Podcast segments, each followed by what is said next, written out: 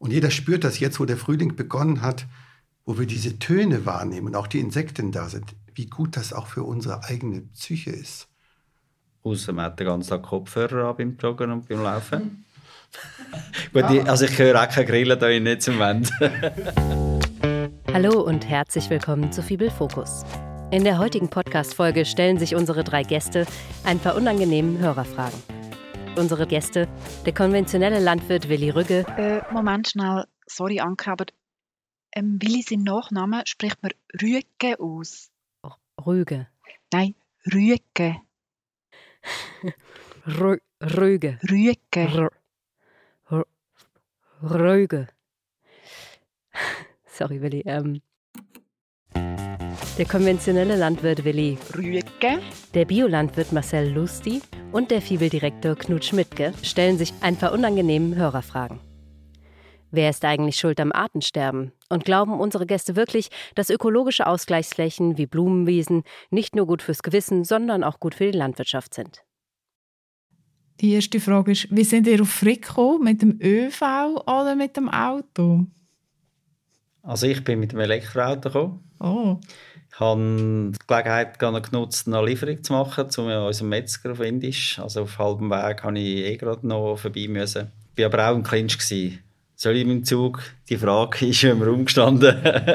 habe ich mir auch noch mal hinterfragt, aber habe ich mir sagen, nein, Elektro ist okay und ich kann noch eine Lieferung machen, dann ist es vertretbar. Ich bin ganz schlimm mit dem Auto gekommen. Ja, ich auch.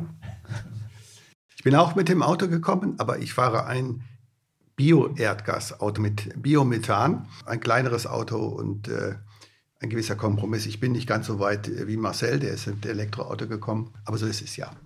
Und gibt es Fleisch zum Mittag oder nicht? Ja, äh, das kommt darauf an, äh, was angeboten wird. Ich bin vielleicht im Moment bei zwei Drittel Fleischmenüs und ein Drittel Veganes und ich entscheide das sehr stark nach Geschmack.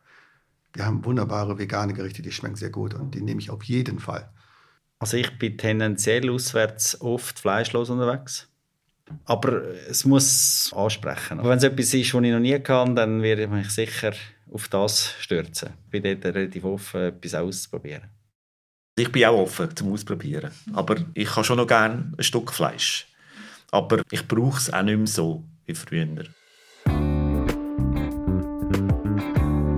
Glauben ihr, dass ökologische Ausgleichsflächen mit ihren Nützlingen wirklich etwas bringen für die Landwirtschaft? Eine Ertragssteigerung, eine Schädlingsminderung, nützt das wirklich etwas oder ist das einfach für schön? Absolut.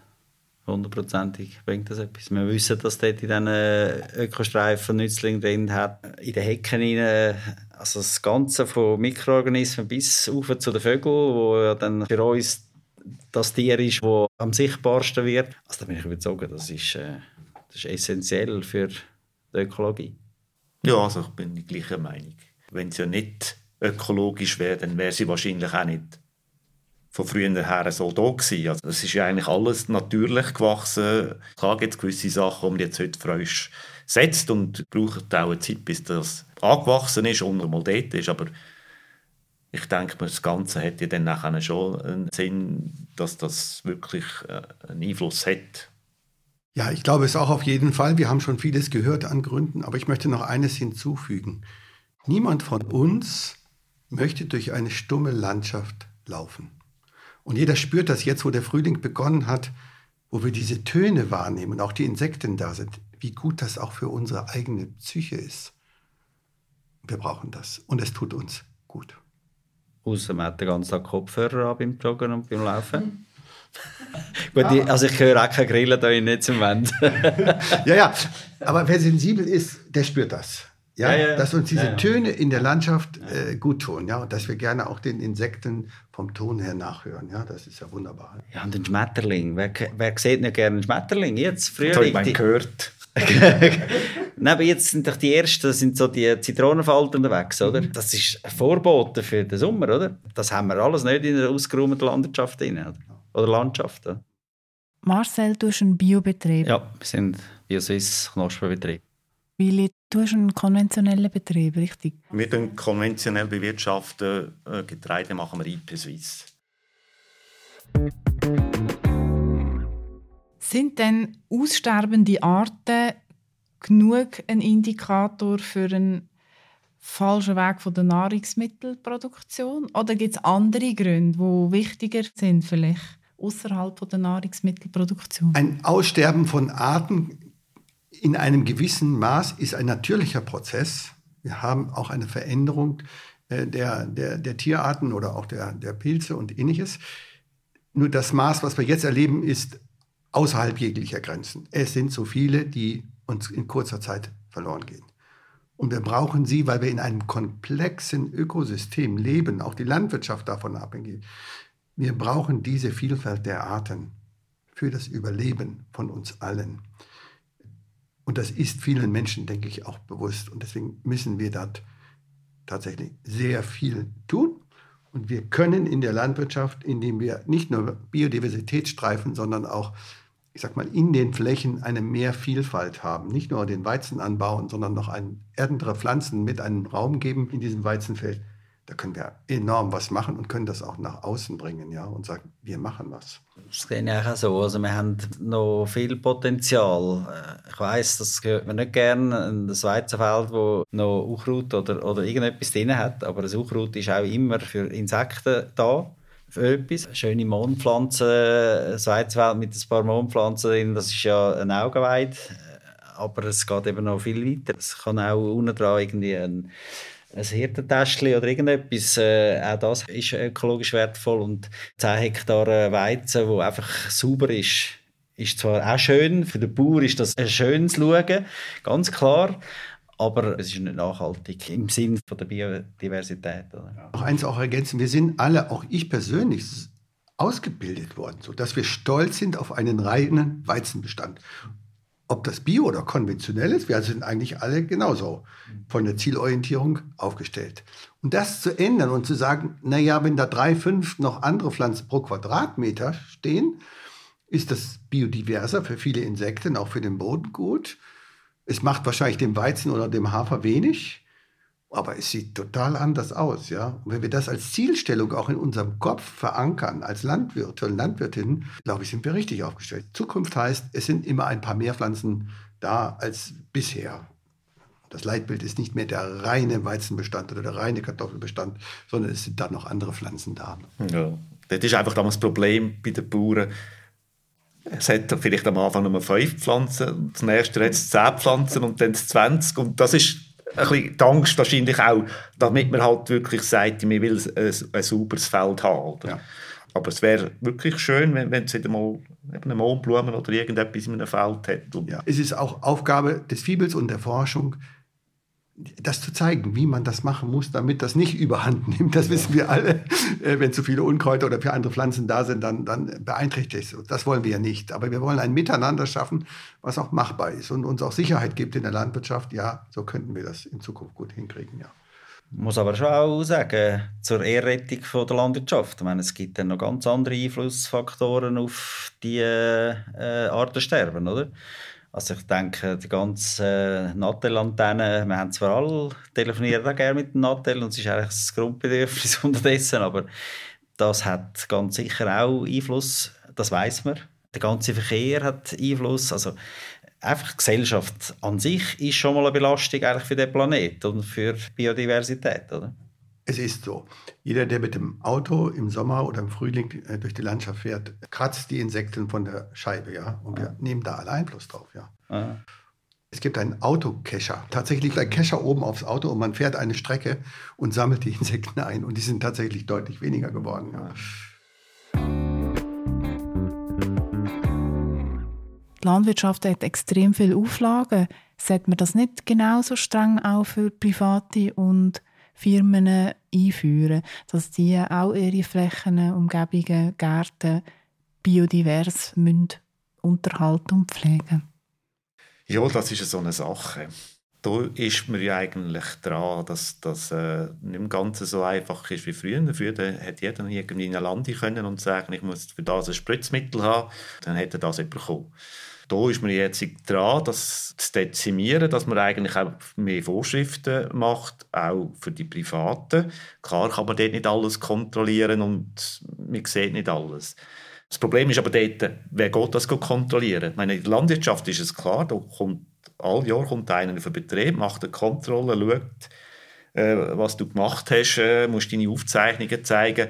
Aber es kann ja nicht zu jedem Heim jemand kontrollieren, was hat er jetzt hier gemacht. Schlussendlich ist die Gesellschaft hier gefragt, dass sie das von sich aus ein Stück weit selber regulieren und, und machen. Es ist wirklich schwierig, dort zu kontrollieren. Gesetzgebung nützt Leiken ja nicht. Also ich glaube, Schrebergärten, so der Klassiker, oder, wo man noch gerne anzieht für äh, überdüngt und, und gespritzt. Ähm, ich kann es der Stadt Zürich erzählen. Die Stadt Zürich hat die Auflage, bei ihren Schrebergärten müssen biologisch bewirtschaftet sein der Unterschied, ob sie jetzt biologisch oder nicht biologisch bewirtschaftet werden. Von der Struktur her sind das natürlich ganz kleinräumige Strukturen. Da hat es vielleicht noch ein Hütchen drauf und dann hat es noch einen Baum und es hat noch irgendwie ein Wägli oder einen Steinhaufen oder irgendetwas. Es ist natürlich nicht einfach ich sage es jetzt ein bisschen ketzerisch gesagt, eine 5 Hektar ausgeräumte Fläche, wie das in der Landwirtschaft haben, oder? Äh, sondern das sind vielleicht 5 Hektare, wo es äh, 200 Schrebergärten drauf hat, wo jeder Einzelne sein Gärtchen pflegt und macht und tut und eben einmal etwas stehen lässt oder irgendeine Art Unterschlupf gewährt. Ich würde behaupten, so von der Biodiversität her sind die wahrscheinlich besser unterwegs als wir in der Landwirtschaft, oder? Einfach strukturell bedingt, also weil es eben so kleine Strukturen sind, oder? Und das andere eben, da muss man dranbleiben, die Leute zu informieren, wie viel Dünger setzen sie, macht es überhaupt Sinn, Dünger einzusetzen in einem Schrebergarten? Und, und auch Pflanzenschutz, da gibt es ja heute so viele Möglichkeiten. Also, die Grossverteiler haben Alternativen wie Andermatt, Control, und so weiter. Also, wenn jemand will, dann kann er eigentlich da recht nachhaltig unterwegs sein in diesen Schrebergärten. Ja, von meiner Seite aus, ich will nochmal sagen, äh, es ist eine gesamtgesellschaftliche Aufgabe, wenn wir jetzt den Artenaspekt nehmen, die Artendiversität zu erhalten. Da ist die Industrie, da ist die Dienstleistung und am Ende auch die Landwirtschaft, der einzelne Verbraucher, die Verbraucherin, jeder kann einen Beitrag machen und jeder ist gefordert auf seinem Feld. Und wir dürfen niemand aus der Verantwortung nehmen, dort nicht auch einen Beitrag zu leisten. Wie kann man das nun erreichen? Natürlich ist der einfachste Weg, indem man sagt, man verbietet bestimmte Dinge und dann ist das so. Besser wäre es, wir würden, und da sehe ich uns in einigen Teilen auf einem guten Weg, mehr Menschen mitzunehmen, die aus sich heraus sagen, ich mache das eben anders und äh, setze bestimmte Dinge nicht mehr ein und ändere auch mein Verhalten, das ist langfristig tragfähig. Und dann ist es, um auf das Beispiel des Schrebergartens zu kommen, wenn sich 90 Prozent der Schrebergärtner freiwillig dafür entscheiden, ich mache das jetzt anders und setze bestimmte Dinge nicht mehr ein. Und wenn die restlichen zehn das dann noch mit klassischen äh, Mitteln machen, dann sind aber die 90 Prozent klar überzeugt und ich brauche den restlichen 10 eigentlich nicht mehr zu verbieten, dass äh, den Pflanzenschutzmittel. Das wäre mein Weg, den ich erstmal anstreben würde. Nur dort, wo es dann nicht klappt auf diesem Wege, ja, da muss auch der Gesetzgeber seine Verantwortung, die öffentliche Seite in die Hand nehmen und sagen, das geht eben nicht mehr. Und wir haben jetzt gerade in der EU die Entscheidung, die Verbrennungsmotoren, zumindest im Pkw, abzuschalten, dass sie dann ab 35 nicht mehr auf den Markt kommen sollen. Und das ist vielleicht solch eine klare Botschaft, ja. Und man hat jetzt noch äh, zwölf Jahre Zeit, äh, sich auf den neuen Weg zu machen. Ja. ja. aber ich sehe, das will ich auch sagen, ich sehe viele, die sich wirklich im Einzelnen, im Kleinen auch bemühen, hier mehr zu erreichen. Und das ist ein guter Weg, ja. Und was ist mit dem neuen Parkplatz, die riesige Betonfläche vom Fibel? Knut, was sagst du da dazu? Ja, also der Parkplatz, wir haben sehr viele schöne Dinge hier am Fiebel auch erreicht. Wir haben ja auch eine neue Fläche oben auf dem Dach des neuen Gebäudes erreicht. Aber der Parkplatz passt eigentlich von der Gestaltung überhaupt nicht zum Spirit des Fiebels. Ja, das ist eine autobahnmäßig zu asphaltierte Fläche. Warum auch immer ist das damals so entschieden worden. Wir müssen da etwas machen, ja, und wir werden auch etwas machen. Der Natur mehr Raum geben auf diesen Flächen ist, äh, wirkt ein bisschen fremdartig, auch wenn man hier an das Gelände kommt. Und so praktisch das ist, ja. Es gibt gute Gründe, das äh, auch so zu machen, aus der Praktikabilität und auch vielleicht aus den Kosten. Aber es entspricht, glaube ich, nicht dem Anspruch des Fiebels. Auch Wasser, ja. Wir, wir sammeln das Wasser ein und führen es ab. Eigentlich sollte es am Orte möglichst versickern. Nicht? Und das tun diese Flächen natürlich nicht. Danke vielmals fürs Gespräch und jetzt gehen wir zusammen Mittagessen. Dann schaue ich dann ganz genau, was ihr da euch den Teller Und das war's auch schon wieder für heute. Wenn ihr auch ein paar Fragen an unsere WissenschaftlerInnen oder LandwirtInnen habt, schickt sie uns doch per E-Mail an podcast.fibel.org. Wir fragen gerne nach. Unser nächster Podcast richtet sich an den Nachwuchs. Es geht um die Kooperation zwischen dem Fibel und der ZHW, der Züricher Hochschule für angewandte Wissenschaften. Zwei Masterstudentinnen, Lorin in Eichen und Mariella Wieditsch, erzählen von ihrem Studium und ihren Masterarbeiten am Fibel. Über die weiteren Ausbildungsmöglichkeiten ergänzen Bernadette Öhen, Co-Leiterin des Departments für Beratung, Bildung und Kommunikation am Fibel und Roman Grüter aus dem Institut für Umwelt und Ressourcen der ZHW. Bis zum nächsten Mal. Wir freuen uns auf euch. Euer Fibel Fokus Team.